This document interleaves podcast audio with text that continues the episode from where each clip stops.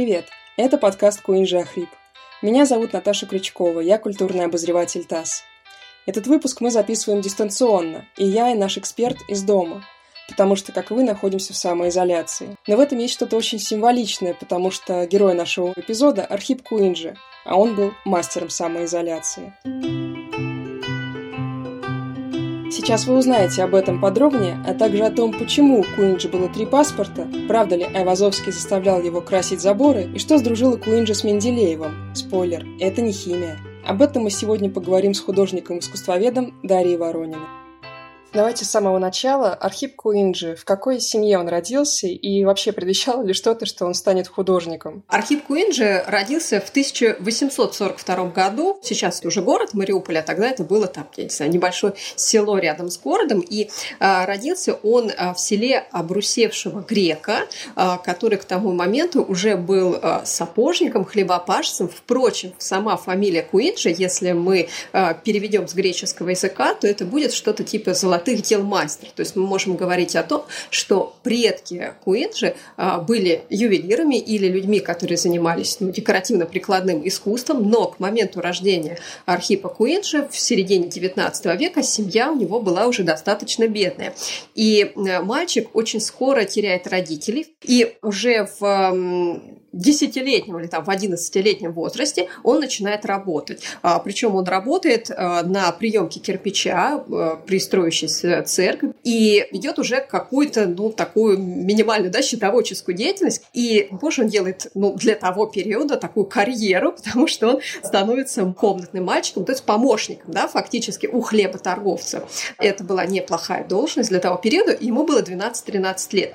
Кстати, я не раз говорю, что он родился в 1842 1942 году, а мало кто знает, что эта дата условно. И искусствоведы, и также биографы Куинджи, наши современники, они все время ищут метрики для того, чтобы выяснить, действительно ли это 42 год, потому что даты на самом деле разнятся. Есть автобиографии самого Куинджи, но в них он, в общем-то, указывает разные даты. Он менял фамилии, и поэтому появилось вот тогда такое количество паспортов, не потому что он был там шпионом да, и занимался каким-то да, да, разведкой. Дело все в том, что изначально у него была фамилия MNG, а потом он немножечко ее меняет, ну, просто произношение на Куинджи, и поэтому у него меняется паспорт в со сменой фамилии.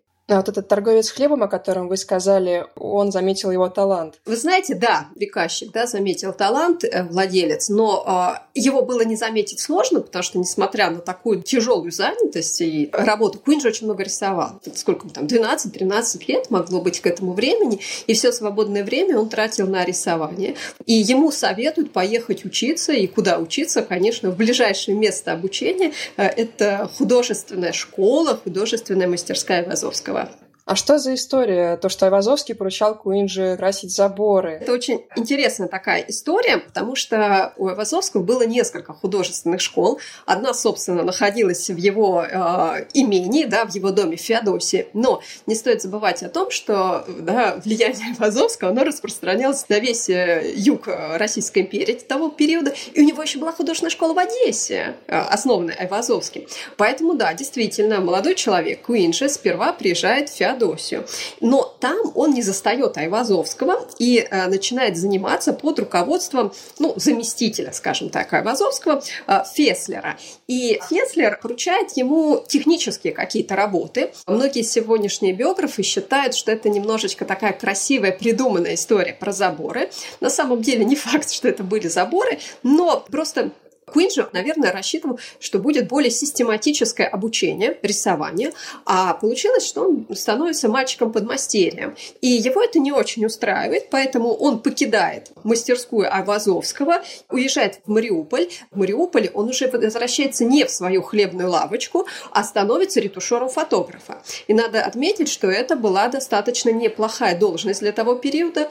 Вот сейчас э, должность ретушера исполняет всевозможные фильтры, инстаграм-фильтры, компьютеры, да, и без них мы тоже не мыслим свою собственную жизнь. Мы сейчас смотрим на старые фотографии и тоже восхищаемся, да, работой фотографа, но не стоит забывать, что там была и работа ретушера. Причем это было не только размытие фона, но и сделать... А, сейчас модно быть более стройной, тогда было модно быть более полной. И, в общем, они тоже добавляли спецэффекты, и от качества спецэффектов зависела э, доходность всего да, предприятия. Ну, собственно говоря, какой-то фотомастерской.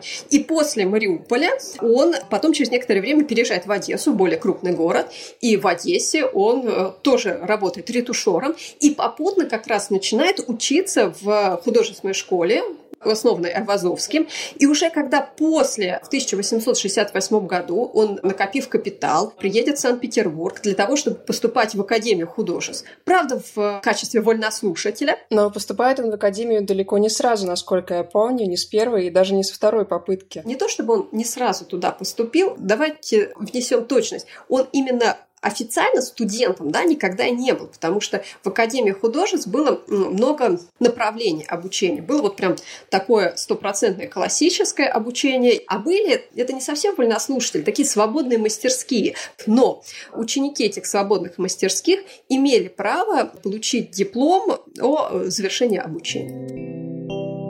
А в то время с кем он там больше всего дружил? Крамской, один из руководителей передвижников э, Санкт-Петербурга, был как раз руководителем вот этих свободных мастерских. И поэтому он знакомится с крылом передвижничества, и, конечно, он становится там потом знакомый с Репиным и с Васнецовым чуть позже, и они будут уже вместе общаться. И, конечно, очень часто вспоминает о его дружбе с Менделеевым. Мы говорили, что у него есть химические секреты, и поэтому его краски так э, светились и сводили с ума. Знаете, он с Менделеевым знакомится как раз чуть-чуть попозже. К этому времени, к знакомству с Менделеевым, им уже написано несколько таких, ну, ранних, но довольно-таки известных картин. А почему он был знаком с Менделеевым? На самом деле, многие тогда студенты ходили в гости к профессору Менделееву. У него была большая профессорская квартира, и он устраивал так называемые среды. Он собирал кружок интеллектуальной молодежи, и они там, ну, естественно, обсуждали и какие-то новые достижения науки, культуры. Но именно с Куинджи у Менделеева сложилось э, более дружеские отношения. И э, не только на, в плане эм, химии, но и в плане шахмат. Они вместе еще играли шахматные партии. Есть даже известные фотографии, где они вместе сидят за шахматной доской. Вот. А по поводу э, как раз вот этих интересных химических соединений и красок. Многие молодые художники были под э, таким влиянием научных трудов и Менделеева, и ученого физика Петрушевского. И э, Менделеев и Петрушевский, они тоже изучали различные проблемы, да, там, цвета, соединения света. Они были, говоря современным языком, в научном тренде того периода. И Куин же вот эта проблема увлекает больше других. Там основной был как раз идея даже не столько смешать необычные пигменты, да, получить химическим опытом, сколько там э, выводится такой такой новый эффект, который возникает именно в зрительном нерве. Это последовательный контраст, когда мы видим один цвет, и если рядом с ним положить какой-то другой оттенок, он будет звучать ярче, насыщеннее. И именно за счет увлечения вот этими визуальными контрастами недоброжелатели и критики Архипа Куинджи всегда отмечали, что он не столько живописец, сколько занимается именно визуальными эффектами в своих картинах. Впрочем, когда Архип Иванович уже был э, мэтром живописи, у него была собственная мастерская на Васильевском острове, куда приходили уже его студенты. Э, он частенько вечерами сидел и по-настоящему химичил за своим столом, что-то такое делал с красками. И когда э, студенты, его ученики спрашивали, что вы такое делаете, он говорил, да ничего такого сложного, просто смешиваю краски. А есть ли какие-то свидетельства, что у него происходили курьезные случаи во время вот этих химических опытов с красками, может быть, я не знаю, ожоги, но он же так активно химичил. Единственное, что вот его знаменитая картина «Лунная ночь на Днепре», которая в свое время вызвала прям вот фурор и среди зрителей, и среди художественной критики, он там действительно нахимичил, и он, кстати, об этом говорил, да, что он там э, использует пигменты э, яркие, но не стойкие. И Крамской который видел эту картину, он знал, что э, пигменты теряют свою светосилу. И он писал, что нужно как-то описать эту работу для потомков, потому что она в скором времени потускнеет. Поэтому, да, мы сейчас стоим перед работой «Ночь на Днепре» э, в музее и восхищаемся вот этим контрастом, но мы должны понимать, что он был ярче, он был эффектней, много эффектней. И многие художники говорили Куинже, что это, скорее всего, случится, да, будет вот это потускнение красок, но он предпочел э, творческий эксперимент. Очень трудно представить, что это уже сейчас мы видим потускневшие картины, они производят все равно невероятное впечатление. И, кстати говоря, сколько всего у него этих лунных ночей? Изначально лунная ночь была одна. Он не планировал делать большое количество копий. Он написал эту картину. И, кстати, Куин же первый а, в России а, начал проводить вернисаж одной картины. И многие тоже называли Куин же немножечко так презрительно рекламистом. да, сейчас наоборот это слово, ну как бы, да, там человек занимается пиаром, рекламой, это считается, да, это правильно. А тогда это, ну, был нонсенс. И да, это был его такой своеобразный маркетинг а, в своей мастерской. Один раз в неделю он открывал двери для всех желающих и показывал эту картину при искусственном освещении. Это тоже было ноу-хау. Люди еще к этому не привыкли, да, к э, искусственному освещению. И он же не только искусственное освещение сделал, он еще к тому же затянул окна плотной ткани, чтобы не было естественного света. Такой был направленный луч. Это был интересный визуальный опыт. Он так подходил к презентации своей картины. И картина была куплена, приобретена. И уже потом э, он э, делает вторую копию Поэтому сейчас их две. Одна в Русском музее, другая в Государственной Третьяковской галерее. А остальные картины, которые были как раз на выставке, это его подготовительные работы. И вот на ту моновыставку, о которой вы сказали, на нее же люди э, выстраивались э, в очереди, ждали часами. Ну и очень многие, насколько я помню, а, даже пытались заглянуть за нее, они думали, что там есть еще какой-то дополнительный источник освещения, и поэтому кажется, что краски светятся. Да-да-да. На самом деле еще такие большие очереди были спровоцированными двумя факторами. Во-первых, ну, это же была его собственная мастерская, да, скажем, квартира, поэтому она не функционировала с понедельника там, по пятницу с 9 до 6. Он пускал один э, раз в неделю, поэтому, конечно, очередь здесь образовывалась. Но чтобы люди туда пришли, он еще заметочку в газете, да, журнал. Да, там была еще и такая э, рекламная газета. И даже известно, что люди даже пытались дать ну, взятку дворецкому один рубль, чтобы пройти туда без очереди. И да, действительно, э, люди говорили о том, что настолько яркая луна, во-первых, он фосфор в краске подмешал, но это сейчас опровергнуто реставраторами. И многие считали, что да, действительно, с противоположной стороны стоит какая-то подсветка, которая контровым светом э, создает вот эту иллюзию большего свечения. Ходили слухи, что даже э, особо э, чувственные дамы падали в обморок перед картиной, потому что им казалось, что это действительно какой-то вот такой магический эффект она производит. Первую лунную ночь приобрел князь Константин Константинович, и он даже повесил ее на своей яхте, насколько я помню. Да, князь Константин Константинович приобретает эту работу. Почему он повесил ее на своей яхте? Он не планировал именно украшать э, яхту этой картины, но ему она так понравилась, что он хотел сделать такое своеобразное турне, показать картину за рубежом и поскольку он путешествовал на собственной яхте, он туда и возил. Опять-таки Крамской писал уже тогда, что морской воздух и повышенная, например, там влажность, еще что-то будет губительно для картины. И, кстати, так и произошло. И поэтому, когда картина вернулась уже обратно э, в Россию, э, художник Куинджи даже на время ее, по-моему, брал к себе в мастерскую, чтобы что-то там подправить.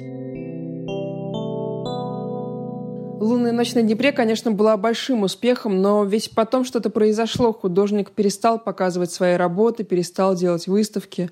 Но у него начался какой-то долгий-долгий период затворничества. А что происходит дальше? Но он стал отшельником именно в области показа картин, потому что так он был очень э, социально активен. Он еще пишет несколько работ, а потом там случается как раз конфликт, э, и конфликт вместе с передвижниками. Но достаточно много а, людей из художественной же братья, его собственных коллег, как-то так вот, ну, резко начали писать э, по поводу его творчества. Возможно, просто была творческая ревность, зависть.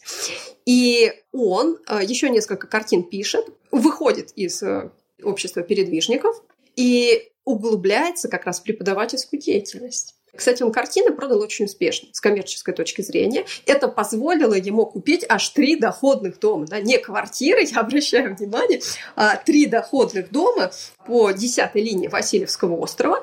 И он становится ну, управляющим своими домами. Есть, кстати, очень интересное упоминание, как он был да, управляющим. Э, дело все в том, что э, сейчас да, у нас тоже есть управляющие компании, которые занимаются там, я не знаю, отоплением, лифтом, еще чем-то.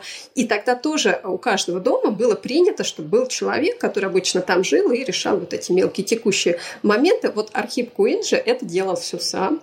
Если нужно где-то было там, я не знаю, починить печную заслонку, еще что-то, он ходил с, э, с слесарными инструментами, он все это, собственно говоря, делал, поэтому он был очень хорошим управленцем.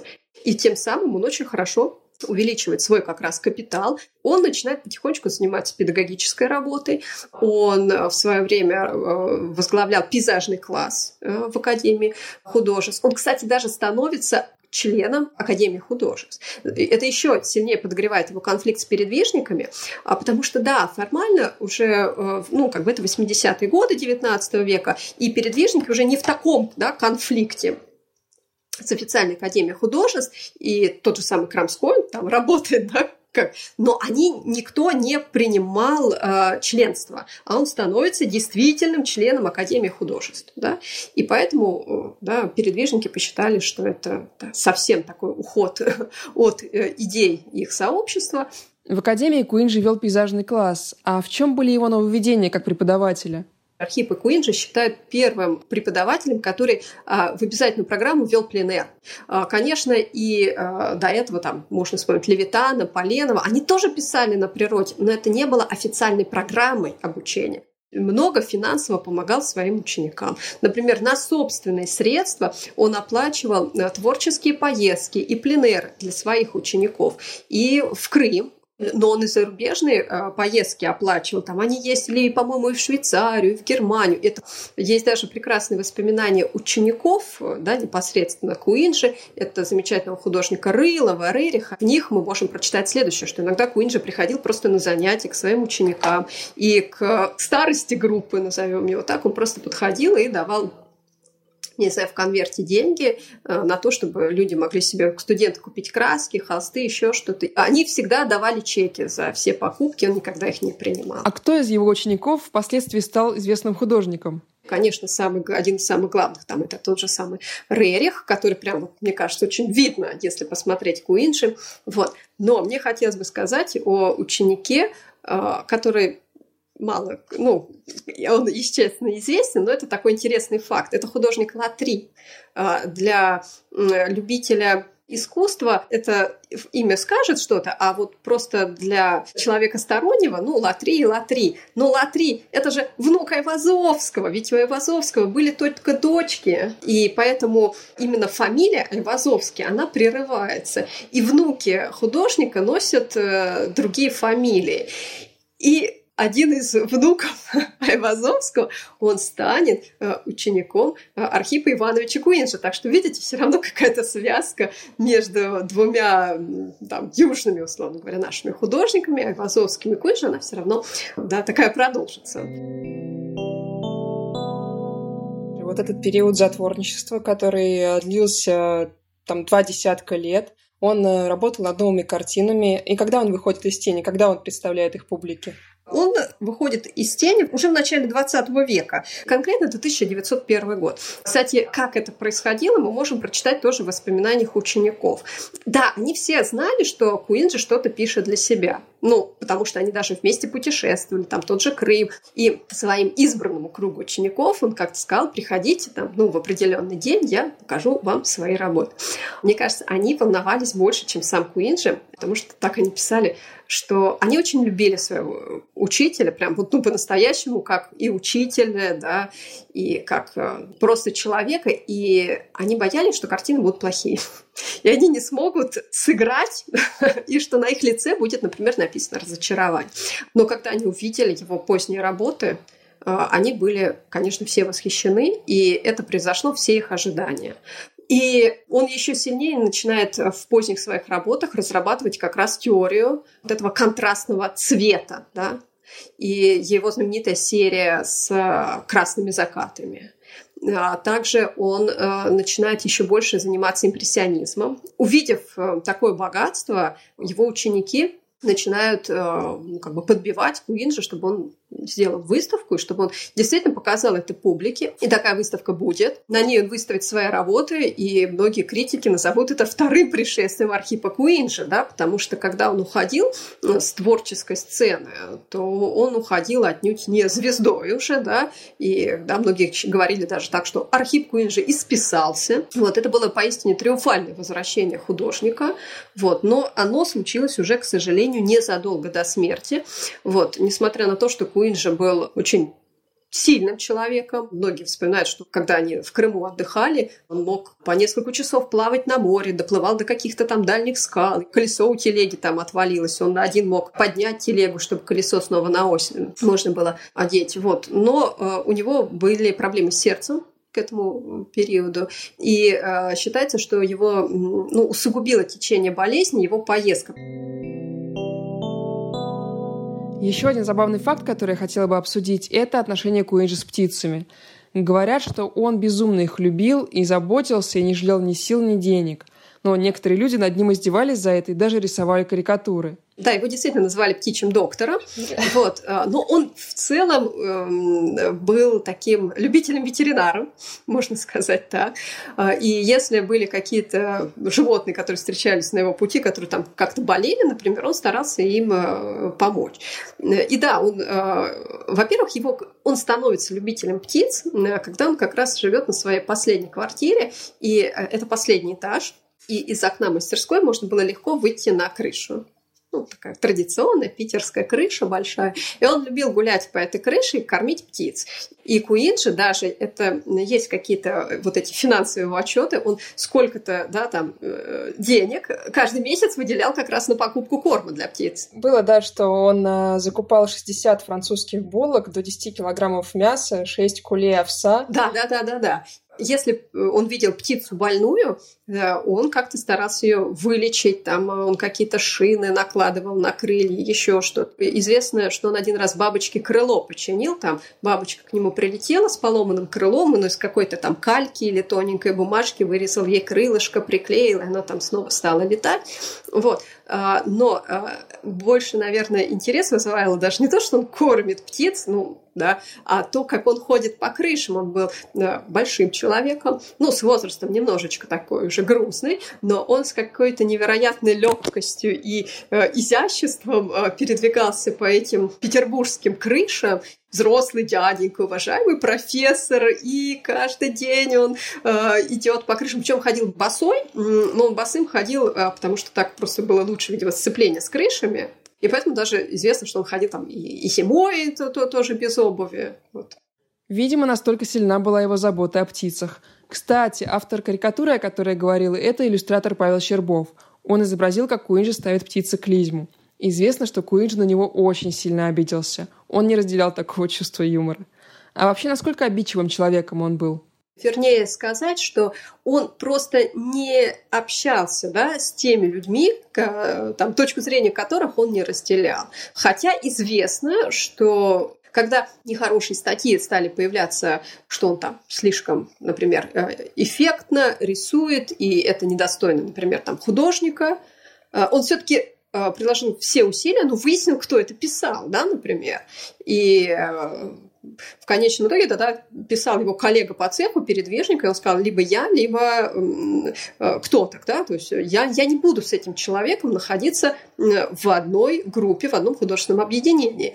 Вот. И на что, как, ну, сказали, ну и выходите. да? И Куин же вышел из передвижников, и даже Репин э, выступил таким своеобразным третейским судьей, там, уговаривал одну сторону, другую. Был интересный случай, он тоже, наверное, из разряда таких полулегенд, потому что э, никто документально его подтвердить не сможет. Э, это его такое сложное взаимоотношение с другим пейзажистом Шишкиным в какой-то период времени они даже вместе преподавали в Академии художеств, и по вот этой легенде у них классы были расположены рядом.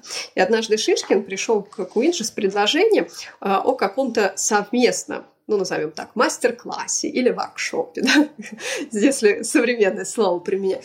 А Куинши сильно оскорбился этим, потому что ему показалось, что вот это совместное э, такой мастер-класс, э, это будет даже не столько да, там, интересно для студентов, а сколько это поставит под удар, может быть, его педагогическую систему. И он отказался. И не только отказался, он, по-моему, ну, такой, что, что типа даже забрикадировал какую-то общую дверь между классами, э, шкафом, чтобы студенты да, там, не ходили с одного класса в другой. Да, они впрямую не конфликтовали в жизни, но вот как два полюса, да, подхода к пейзажу, где Шишкин так все очень детализированно и, да, прописывает и более именно реалистично, фотографично, где Куинджи старается а, именно создать эффект цвета, но уходит от деталировки. Скорее всего, Шишкин ничего же плохого не хотел, ему действительно показал, что это интересно, да, показать и так, и так э, ученикам. Но вот не сложилось. На этом все. С вами был подкаст Куинжа Хрип. Меня зовут Наташа Крючкова. Со мной над выпуском работали продюсер Алина Белят и звукорежиссер Илья Аржадеев. Слушайте нас на сайте, в соцсетях ТАСС, на Яндекс.Музыке и в Apple подкастах. А еще в приложениях Google Podcasts, Anchor FM, Pocket Casts, CastBox и Overcast. И обязательно оставляйте свои отзывы. Любите искусство.